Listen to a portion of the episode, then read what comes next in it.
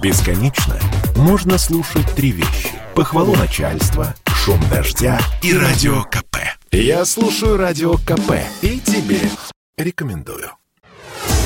Министерство здравоохранения России изменило порядок медицинского освидетельствования для получения разрешения на оружие. Теперь, если у человека, который такое разрешение уже имеет, во время лечения в больнице или медицинского осмотра обнаружат заболевания, связанные с противопоказаниями к владению оружием, то право будет аннулировано. Работать это правило начнет с 1 марта. Однако по заявлению руководителя рабочей группы Общественной палаты Российской Федерации по самообороне, эксперта по оружию Вячеслава Ванеева, раньше и без этого нужно было постоянно постоянно проходить медосмотр, после которого разрешение могли аннулировать. Однако сейчас появится возможность делать это чаще.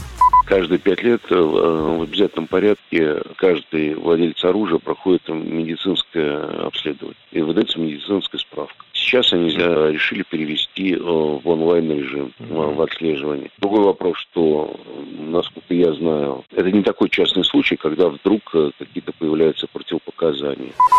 Инициатива родилась не на пустом месте, а после инцидента в Казанской гимназии номер 175, когда в мае прошлого года вооруженный 19-летний Ильнас Галевиев ворвался в здание школы и открыл стрельбу. Позже выяснилось, что разрешение на хранение оружия он получил незадолго до нападения. Уже на следующий месяц после трагедии был принят закон, который вводит запрет на приобретение, хранение, ношение и использование оружия людьми, не прошедшими освидетельствование на наличие медицинских противопоказаний, перечень которых устанавливает правительство. И в целом идея хорошая, однако есть опасения, что о ваших болезнях будет знать более широкий круг лиц, чем это было раньше. Ну там э, и психиатрия, и заболевания глаз. В целом инициатива хорошая, э, но как э, она выполняется, э, меня это не устраивает. Прежде всего, что о моих заболеваниях э, будет знать широкий круг которые я бы не хотел бы, чтобы они знали. Надо было бы делать так, что у Минздрава при выявлении, например, у человека э, некоторых заболеваний просто э, должно было бы загореться, что называется, красная галочка, на которой написано, там, грубо выражаясь, стоп оружие. Тогда Росгвардия говорила, вот у Минздрава возникли медицинские противопоказания. Все. Если у вас какие-то вопросы, обращайтесь в Минздрав, а